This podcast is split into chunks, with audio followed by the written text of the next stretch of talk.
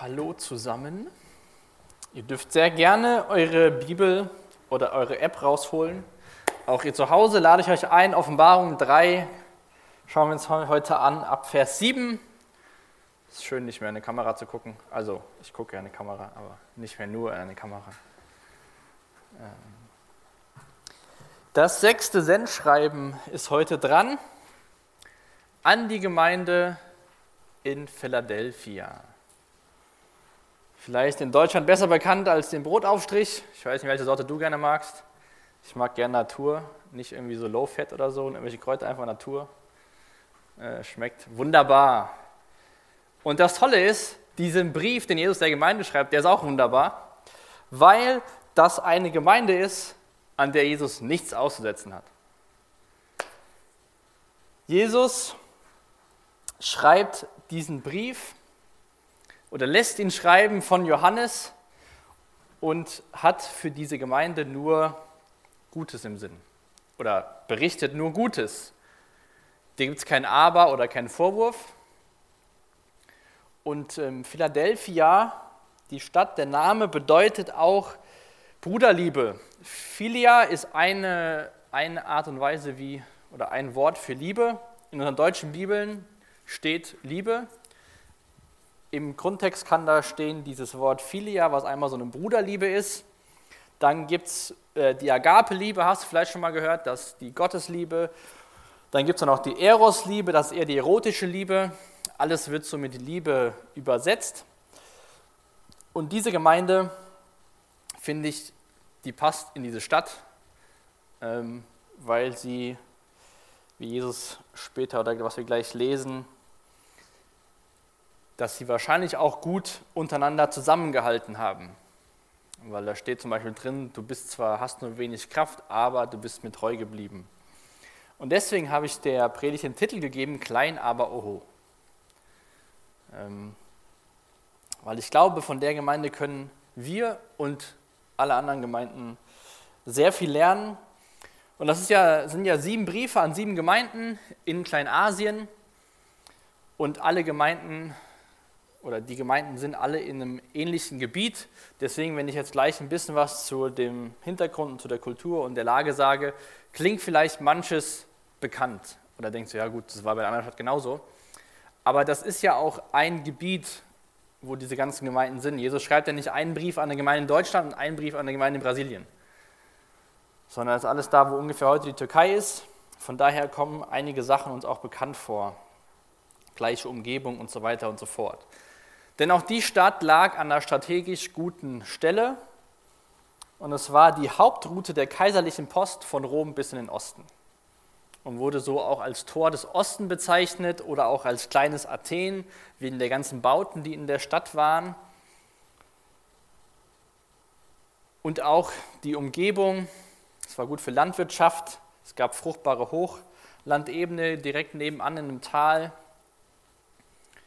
Es war eine sehr gesunde und gute Stadt. Das Problem für die Stadt war, das hatten wir auch schon bei einer anderen Stadt, bei Sardes, dass es da schon mal Erdbeben gibt und auch diese Stadt von einem Erdbeben heimgesucht wurde und zerstört wurde. Und danach sind einige Menschen nicht mehr zurück in die Stadt gekommen, sondern sind in den umliegenden Ländern geblieben. Also eine sehr typische Stadt, wie wir die von den anderen Sachen schon so kennen. Und wie es in der Stadt aussieht, das berichtet uns Johannes in Form von diesem Brief hier. Aber wir schauen uns erstmal diesen ersten, oder ich lese mal die ersten beiden Verse vor. Die könnt ihr gerne mitlesen, Verse 7 und 8 aus Offenbarung Kapitel 3.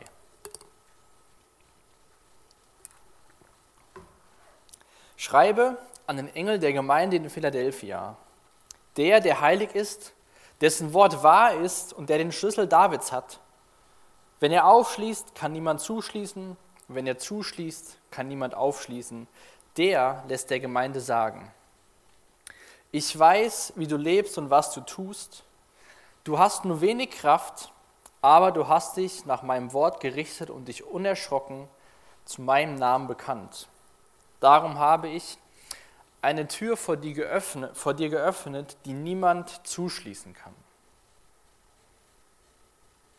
Der Aufbau von diesem Brief ist auch wieder sehr ähnlich wie die anderen. Jesus stellt sich hier vor und sagt dann, ich weiß, was bei dir los ist. Aber wie stellt sich Jesus jetzt dieser Gemeinde vor? Zuerst beschreibt er sich als der, der heilig ist und dessen Wort wahr ist. Heilig und wahrhaftig sind die Eigenschaften, die Jesus dieser Gemeinde mitgibt, bevor er seine Worte aufschreiben lässt. Und diese zwei Dinge, heilig und wahrhaftig, sind jetzt nicht nur Tendenzen, die Jesus mal zeigen kann, so wie wir schon mal gutmütig und liebevoll sein können, sondern das sind essentielle Charaktereigenschaften von Jesus. In den Vorstellungen der Gemeinden beschreibt Jesus sein Wesen. Nicht nur so eine Sache, die er mal machen kann, sondern wie er ist. Und auch, dass er von sich sagt, der, der heilig ist, und wir aus anderen Stellen wissen, dass nur Gott heilig ist, hat er auch hier einen Gottheitsanspruch oder beschreibt sich selbst als Gott. Jesus als Gott schreibt diesen Brief der Gemeinde. Und dann sagt er, dass, dass seine Worte, dessen Wort wahr ist. Also Jesus ist wahrhaftig, sagt er von sich selbst. Und da gibt es zwei verschiedene griechische Bedeutungen für, für dieses Wort wahr. Einmal wahr und nicht falsch, also richtig und nicht falsch. Oder wahr und keine Täuschung. Wahr und kein Fake, könnte man auch sagen. Und hier, dieses Wort, was hier gebraucht wird, bedeutet, dass Jesus wahr ist und kein Fake ist. Das heißt, diese Person, dieses Wesen, Jesus Christus ist nicht irgendwas Erdachtes, sondern er sagt der Gemeinde nochmal, ich bin Gott und ich bin wahrhaftig. Mich gibt's, ich bin nicht irgendwas Erdachtes. Und Jesus als wahrer Gott, als heiliger Gott, schreibt diese Verse auf und dann beschreibt er sich als jemand, der den Schlüssel Davids hat. Wer von euch weiß denn, was das bedeutet? Ihr dürft mal in eurer Bibel Jesaja Kapitel 22 aufschlagen. Da könnt ihr gleich mitlesen, so ab Vers 18. Da bekommen wir Hinweise darauf, was das bedeutet, denn ähm, da wird das auch auf, aufgegriffen. Sogar dieser Satz selbst finden wir da wieder. Weil auch in diesem Brief, wie auch schon bei anderen Briefen, haben wir immer wieder gemerkt, dass in Bezug zum Alten Testament genommen wird. Dass Jesus irgendwie Dinge erklärt oder Dinge sagt, die wir aus dem Alten Testament kennen und die diese Menschen auch kannten. Und in Jesaja Kapitel 22 ab Vers 18 gibt es einen, ja, einen Anführer in Jerusalem, den Schebner. Und ähm, der war nicht ganz so der, der beste Anführer für diese Zeit. Da liest man davon, dass er auf fremde Hilfe vertraut hat, nicht auf Gott vertraut hat, auf auf prächtige Streitwagen vertraut hat. Und im Endeffekt wird dieser Schäbner abgesetzt und wird ersetzt durch den Eliakim. Dieser Eliakim, Verse 20 und 21, der wird bezeichnet dort als Knecht Gottes. Ähm, auch eventuell für den einen oder anderen bekannter Begriff, so wird auch Jesus schon mal bezeichnet. Und dieser Eliakim bekommt auch die Schlüssel des Hauses Davids überreicht. Und Gott will mit ihm nach vorne gehen. Aber der hat das auch nicht so ganz geschafft, dieser Eliakim, wenn, wenn man das weiterliest in der Geschichte, dass die Verantwortung war auch ein bisschen zu viel für ihn. Aber dieses Bild von damals greift Jesus auf, diese Schlüssel von David, um sich der Gemeinde vorzustellen. Und in den Evangelien lesen wir davon, dass Jesus Petrus Schlüssel gibt. Als Petrus bezeugt, dass Jesus der Messias ist, in Matthäus 16 unter anderem, bezeugt oder gibt Jesus Petrus die Schlüssel. Welche Schlüssel gibt er ihm da?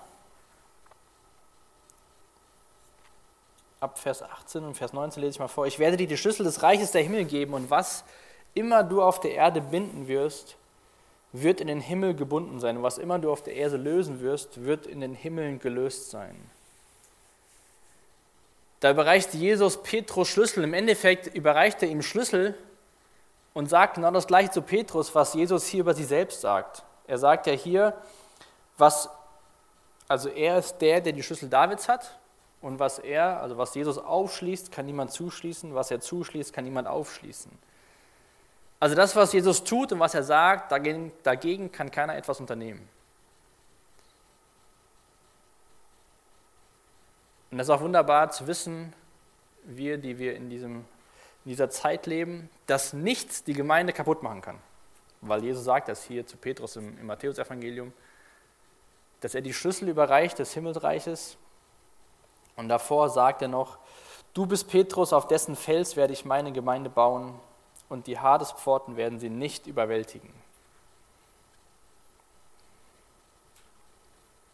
Dieser heilige, wahrhaftige und mächtige Jesus schreibt dieser Gemeinde, die nur wenig Kraft hat, wie wir eben gelesen haben. Ich weiß, wie du lebst und was du tust, du hast nur wenig Kraft. Aber du hast dich nach meinem Wort gerichtet und dich unerschrocken zu meinem Namen bekannt.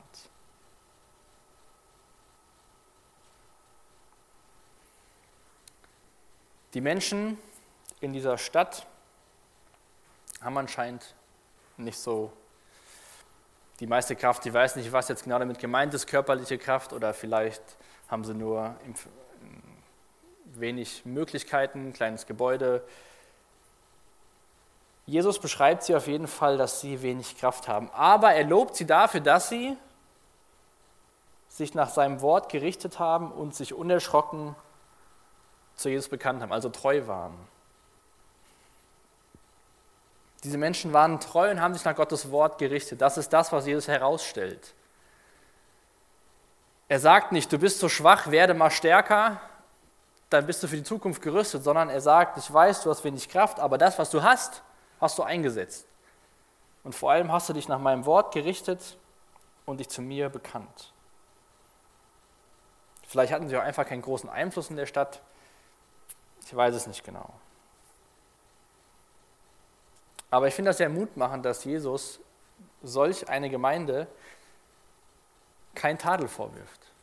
Er sagt, du hast wenig Kraft, aber du bist treu und du richtest mich an meinem Wort. Und wir lesen, wir lesen nichts davon, dass Jesus sagen muss, aber das habe ich gegen dich. Und dann sagt Jesus ihnen auch, dass er eine Tür geöffnet hat, die niemand schließen kann. Er hat sich ja eben vorgestellt als der, der, was er aufmacht, kann niemand schließen und was er zumacht, kann niemand öffnen. Und wenn man das mit anderen Stellen aus dem Neuen Testament vergleicht, zum Beispiel 1. Korinther 16, Vers 9, dann ist so eine offene Tür oftmals in Verbindung zu, gesehen mit einer Möglichkeit, Menschen von Jesus zu erzählen.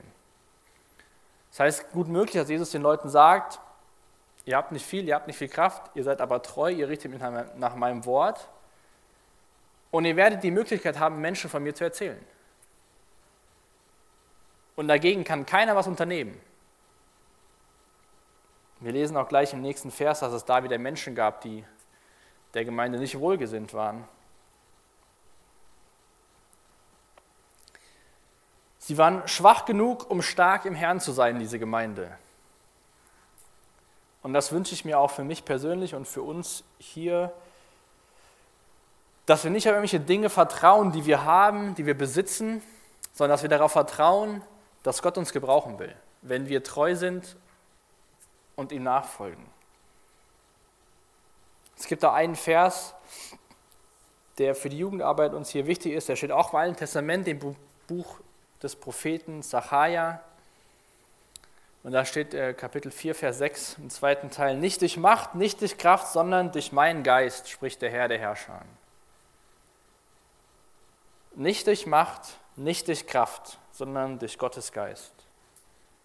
Das ist auch das, was Jesus dieser Gemeinde sagt, dass er sagt, es ist ganz egal, ob ihr wenig Kraft habt, aber ihr seid treu, ihr folgt mir nach und ich habe euch eine Möglichkeit gegeben, eine Tür geöffnet, die kann niemand zumachen.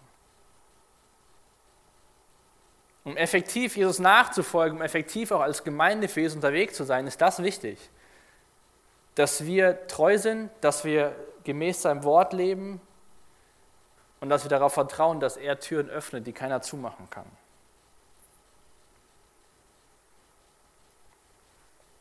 Da braucht man nicht viel, man braucht ein hingegebenes Herz und eine Bereitschaft, sich gebrauchen zu lassen und von Gottes Geist erfüllt zu sein. Und ich glaube, das kann jeder von uns in seinem Umfeld schaffen.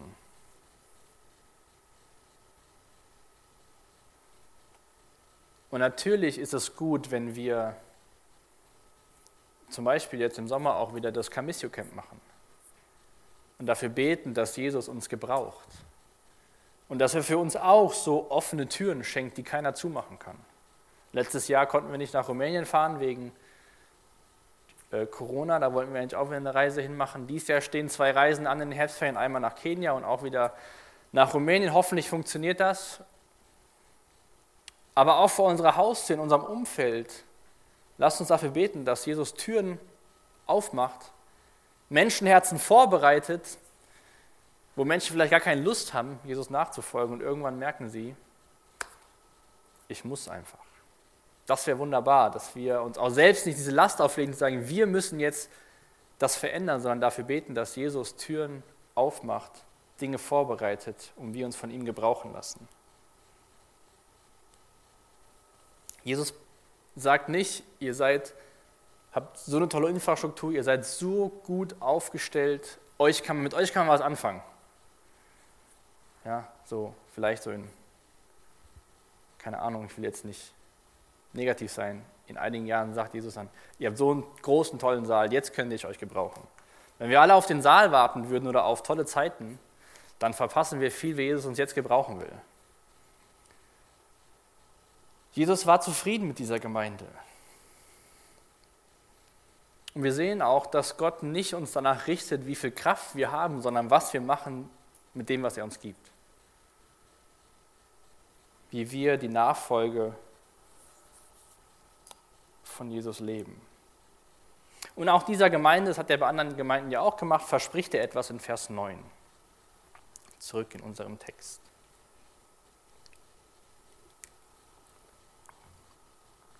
Also, er sagt ja am Ende von Vers 8, es wird eine Tür geben, die kann niemand zuschließen. Und dann geht es weiter in Vers 9. Ich werde sogar dafür sorgen, dass Leute aus der Synagoge des Satans zu dir kommen und sich vor dir niederwerfen Leute, die lügen, indem sie sich Juden nennen, obwohl sie gar keine wahren Juden sind. Sie sollen erkennen, wie sehr ich dich liebe.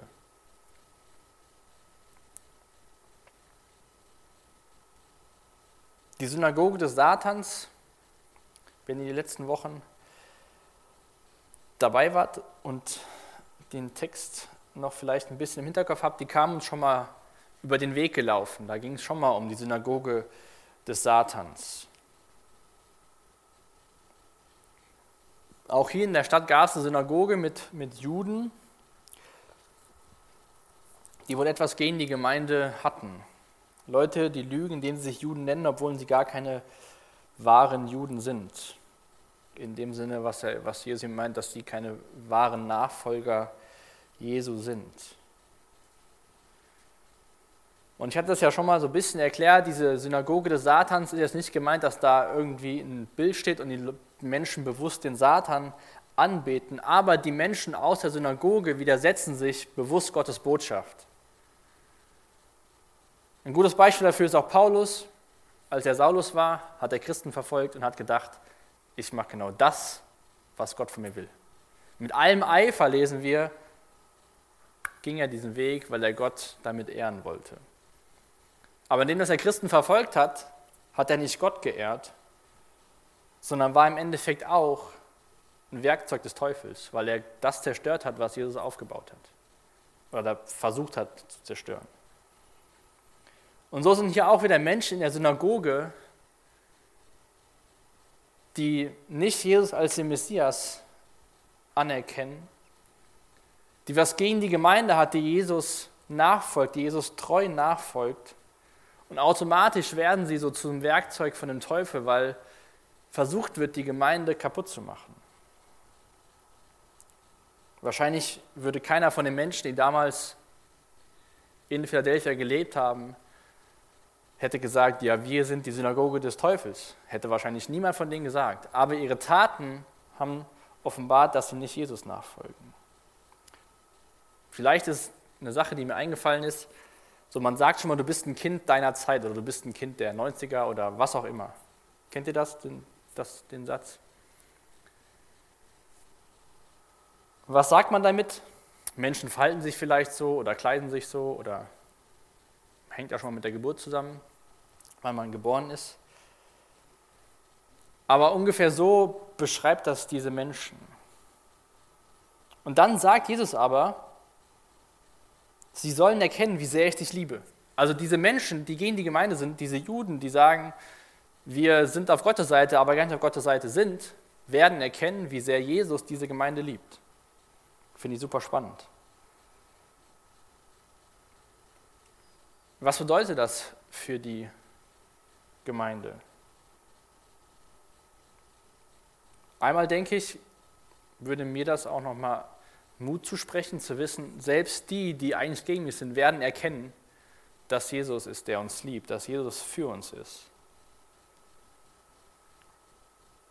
Und es kann sogar so weit bedeuten, dass Jesus der Gemeinde sagt, dass Menschen aus der Synagoge sich für Jesus entscheiden werden. Auch wieder nehme ich Petrus. Aus dem Johannesevangelium lesen wir Verse, wo er sagt zu Jesus, Herr, zu wem sollten wir gehen? Du hast Worte, die zum ewigen Leben führen und wir glauben haben erkannt, dass du der Heilige bist, der Gott gesandt hat. Johannes 6, Verse 68 und 69. Wir haben erkannt, dass du der Heilige bist, den Gott gesandt hat. Und hier redet Jesus davon, dass Menschen erkennen werden, wie sehr Jesus diese Gemeinde liebt. In der Bibel hängt dieses Gott zu erkennen ganz stark damit zusammen, zum Glauben zu kommen. Deswegen kann das gut sein, dass Jesus der Gemeinde sagt, Menschen aus dieser Synagoge werden sehen, wie ich dich liebe und werden mich erkennen.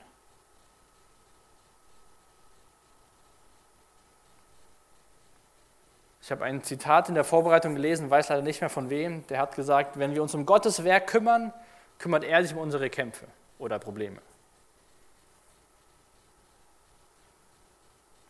Die Gemeinde war auf Jesus ausgerichtet, war treu, war gut unterwegs und Jesus hat sich so um das Drumherum gekümmert.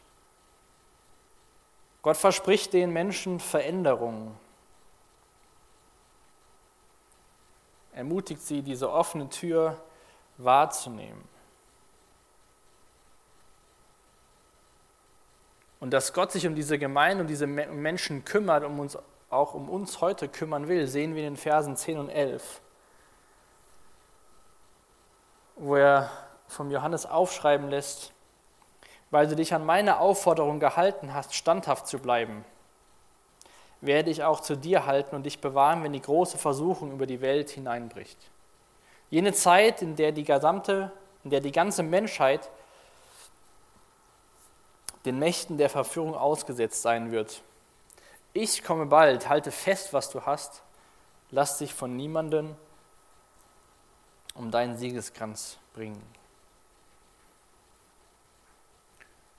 Gott verspricht auch in Zukunft bei ihnen zu sein. Weil du dich an meine Aufforderung gehalten hast, standhaft zu bleiben. Das sehen wir immer wieder in der Bibel, auch in Briefen von Paulus, dass, dass Gott uns auffordert, standhaft zu sein. Dass wenn wir in der Nachfolge leben, dass wir aktiv handeln müssen, um in dieser Nachfolge zu bleiben und nicht so Larifari zu werden und vielleicht so zu werden wie die nächste Gemeinde nächste Woche. Diese Gemeinde hat sich an Gottes Wort gehalten, das haben wir am Anfang gelesen und haben das gemacht. Und Jesus sagt auch, ich werde zu dir halten und dich bewahren. Was ist jetzt diese große Versuchung, die über die ganze Menschheit hereinbricht? Es kann sein, dass Jesus hier von der sogenannten Trübsalzeit spricht. Später in der Offenbarung ist das eine Zeitperiode von, ungefähr, von sieben Jahren, wo viele schlimme Dinge passieren. In dieser Zeit werden ja wirklich schreckliche Dinge passieren und wie gesagt, ich habe gesagt, es kann sein, dass Jesus sie davor bewahren wird ähm, oder dass er sie in der Zeit bewahren wird. Das ist die große Frage, worüber sich Theologen und Menschen schon viele Jahre Gedanken drüber machen. Wann geht es für die Menschen, die Jesus nachfolgen, für die Gemeinde nach Hause? Wann geht es endlich in den Himmel?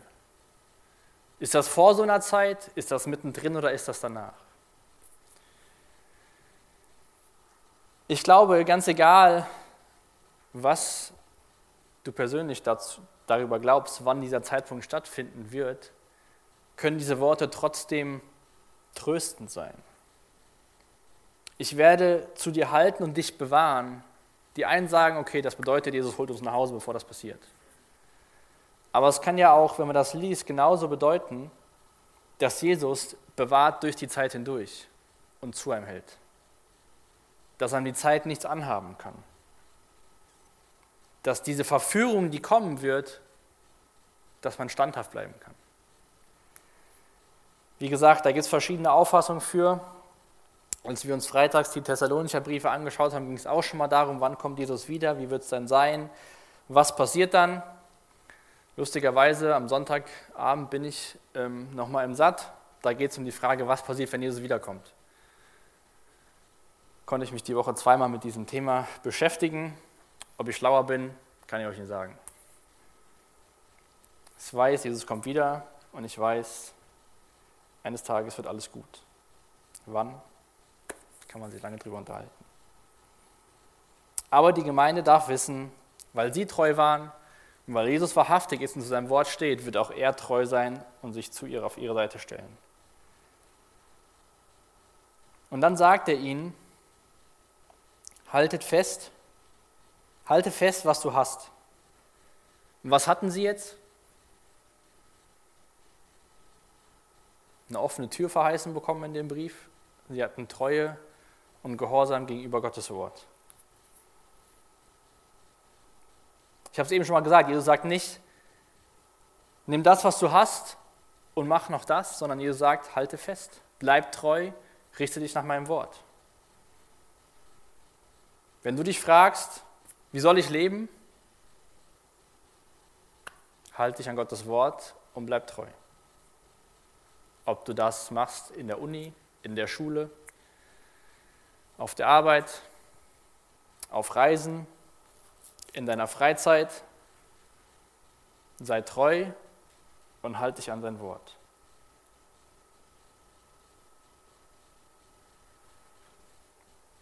Das sagt Jesus als der Heilige und Wahrhaftige, der Möglichkeiten für Evangelisation schenken kann und die kann keiner stoppen. Lass dich von niemanden um deinen Siegeskranz bringen. Es gab es ja auch schon mal, dass in der Gemeinde dieser Siegeskranz verheißen worden ist, wegen den Olympischen Spielen und so. Die Gemeinde soll einfach weitermachen, was sie eh schon am Machen ist. Und dann sagt er in Vers 12, auch dieser Satz kommt uns immer wieder vor bei den Briefen, den, der siegreich aus dem Kampf hervorgeht, das haben wir auch öfter gelesen, den, der siegreich aus dem Kampf hervorgeht. Unser Leben wird hier beschrieben als ein Kampf. Werde ich zu einem Pfeiler im Tempel meines Gottes machen und er wird seinen Platz für immer behalten. Und auf seine Stirn werde ich den Namen meines Gottes schreiben und den Namen der Stadt meines Gottes, das neue Jerusalem, das vom Himmel aus, das von ihm aus dem Himmel herabkommen wird und meinen eigenen neuen Namen. Auch ein neuer Name wurde schon mal verheißen.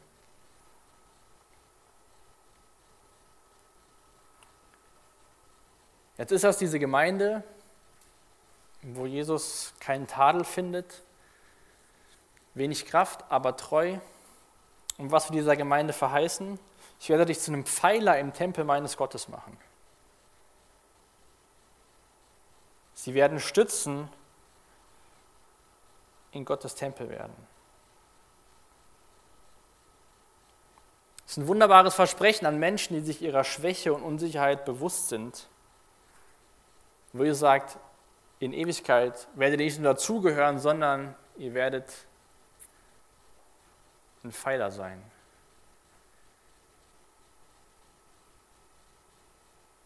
Weil sie sich hier in diesem Leben an Gott gehalten haben und nach seinem Namen gerichtet, nach seinem Wort gerichtet haben. Dieser Tempel Gottes ist der Ort, wo Gott wohnt und regiert. Und im Endeffekt wird dieser Gemeinde zugesagt, dass sie da sein werden, wo Gott ist und ständig bei ihm sein werden. Und darum geht es, wenn wir, oder ich wünsche mir, dass wir da so rüber denken, wenn wir an dieses neue Jerusalem, an diesen Himmel denken, dass es ein Ort ist, wo wir Gemeinschaft mit dem Vater, dem Sohn haben werden, mit Gott und Jesus. So wie damals, als Adam und Eva durch das Paradies geschlendert sind und haben sich mit Gott unterhalten, haben ein paar leckere Früchte gegessen, bis sie das Falsche gefunden haben. Ich kann mir gut vorstellen, wir werden da, wie Adam und Eva, mussten ja auch sich um ihr Essen kümmern. Aber es wird Spaß machen. Es wird keine leidvolle Erfahrung sein. Man muss nicht mehr auf dem Feld schwitzen und dieser elenden Arbeit nachgehen, sondern man macht das voller Freude in Gottes Gegenwart. Und auch, dass Jesus hier sagt, und auf seine Stirn, also auf den Überwinder, auf seine Stirn werde ich den Namen meines Gottes schreiben und den Namen der Stadt meines Gottes. Damit drückt Jesus aus nochmal dieses himmlische Bürgerrecht, das diese Menschen haben in der himmlischen Stadt. Und wir auch, wenn du Jesus nachfolgst, hast du ein himmlisches Bürgerrecht. Dann sind wir nur auf der Durchreise. Seht doch mal das Leben so wie eine tolle Weltreise von euch. Ja, da will man so alles mitnehmen, alles Tolle sehen. Und eines Tages kommen wir nach Hause. Und all das sind lauter Geschenke Gottes an diese Menschen, die Jesus ihnen verheißt. Das sind alles Geschenke an Menschen, die siegreich aus dem Kampf hervorgehen, an Menschen, die Überwinder sind. Alles Geschenke aus Gottes Hand. Und wir sehen auch da, dass man den Himmel sich nicht verdienen kann.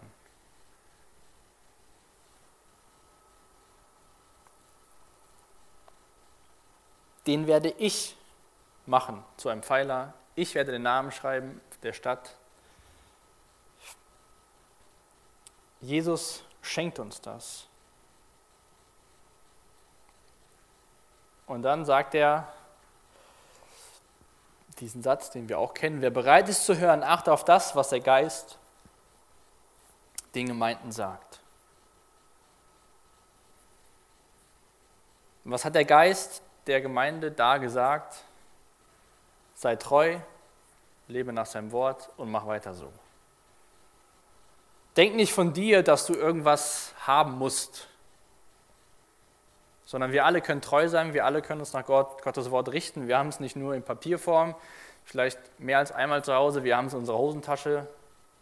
Ich will jetzt nicht sagen 24-7, weil das wäre schlecht, aber wenn wir unterwegs sind. Das können wir alle machen. Alle Gemeinden können so leben wie diese Gemeinde, weil das nicht viel verlangt ist. Und anscheinend doch so viel weil es wir uns so oft von anderen Dingen ablenken lassen. Wenn wir Gott durch unsere Anbetung, nicht nur hier im Gottesdienst, sondern auch in unserem Leben verherrlichen und dazu andere einladen, mitnehmen, diese Größe Gottes zu erkennen, dann machen wir genau das, was wir tun sollten. Gott lieben und den Nächsten lieben. Dazu muss man auch verstehen, wer Gott wirklich ist.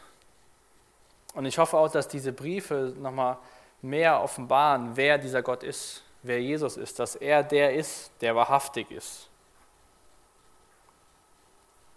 Und ihr könnt mal gerne Kolosser Kapitel 3 aufschließen, da möchte ich noch zwei Verse zum Abschluss lesen heute Abend. Und vielleicht fangen wir auch an bei Kolosser eine neue Predigtserie, mal schauen. Wenn ihr da Ideen habt, könnt ihr gerne auch auf uns zukommen. Aber ich lese uns heute Abend mal zwei Verse aus aus Kolosser 3, die Verse 3 und 4. Da sagt Paulus, denn ihr seid dieser Welt gegenüber gestorben und euer neues Leben ist ein Leben mit Christus in der Gegenwart Gottes. Jetzt ist dieses Leben den Blicken der Menschen verborgen.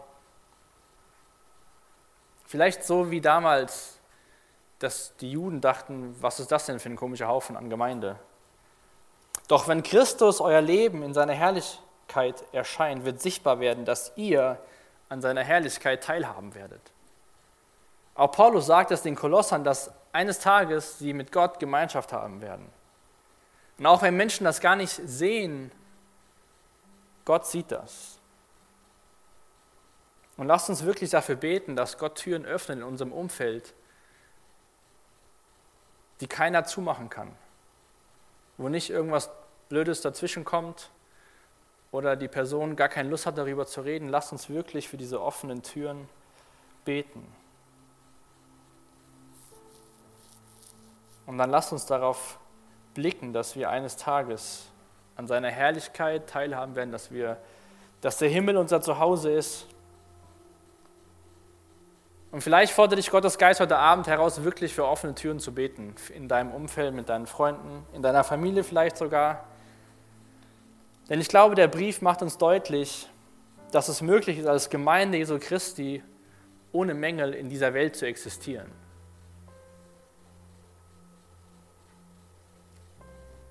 Treue, Gottes Wort und Festhalten an seinem Namen. Wir sehen auch, dass die Messlatte in diesen Sendschreiben und auch hier es gibt kein christliches Erfolgsrezept, sondern das Erfolgsrezept ist Jesus Christus und seine barmherzige Liebe uns Menschen gegenüber. Weil er sagt ja auch hier, dass ich werde dafür sorgen und so weiter in Vers 9 und sie sollen erkennen, wie sehr ich dich liebe. Und wie gesagt, habe ich schon ein paar Mal gesagt, lasst uns für offene Türen beten, aber auch für Mut, damit wir ohne Furcht durch diese offene Tür hindurchgehen und Menschen von dem Evangelium erzählen. Und das ist wirklich eine Gemeinde, da kann man sagen, die kann man sich als Vorbild nehmen. Bei vielen Gemeinden, die finden wir vielleicht toll und dann ist man länger da und dann merkt man so, oh, das sind ja auch lauter Menschen und lauter Probleme. Aber das hier ist so eine Gemeinde, da wäre ich auch gern Teil von, die treu ist, die Gottes Wort sich hält, die sagt so, ich habe vielleicht nicht viel, aber das, was ich habe, setze ich ein. Ich will noch mit uns beten. Vater, ich danke dir für diesen Brief, diese Ermutigung, dass es möglich ist, eine Gemeinde zu sein, an der du Freude hast. Und ich bitte dich echt für uns hier, dass wir das immer mehr verstehen und begreifen, worum es geht. Und dass es gar nicht so viel ist, sondern dass es darum geht, treu zu sein, und das zu tun, was du in deinem Wort schreibst. Und ich danke dir, dass es diese Menschen vorgelebt haben. Und ähm, ich bitte dich, dass jeder heute Abend hier oder auch zu Hause sich irgendwie so schwach fühlt und denkt so, ich habe nichts, dass du ihnen Mut zusprichst durch deinen Geist. Und ich bitte dich, dass wir uns echt ermutigen lassen, in der Treue in deinem Wort zu wachsen. Und dass wir dich auch sehen als der, der heilig und wahrhaftig ist. Dass du echt bist dass du mächtig bist. Und ich bitte dich echt, dass wir auch als, dass du uns als, als Jugend, als Gemeinschaft dieses Jahr Dinge zeigst, wo du Türen öffnest, wo wir dein Wort weitergeben können, deine Botschaft weitergeben können. Und ich bitte dich für Menschen aus unseren Familien, die dich nicht kennen, dass du Türen öffnest, Herr, dass wir wirklich die Freude erleben können, wenn Menschen dich kennenlernen. Vater, danke, dass du treu bist, dass du uns wunderbare Dinge verheißt. Danke, dass wir nach vorne gehen, dass das Beste kommt und dass der Himmel unser Zuhause ist. Amen.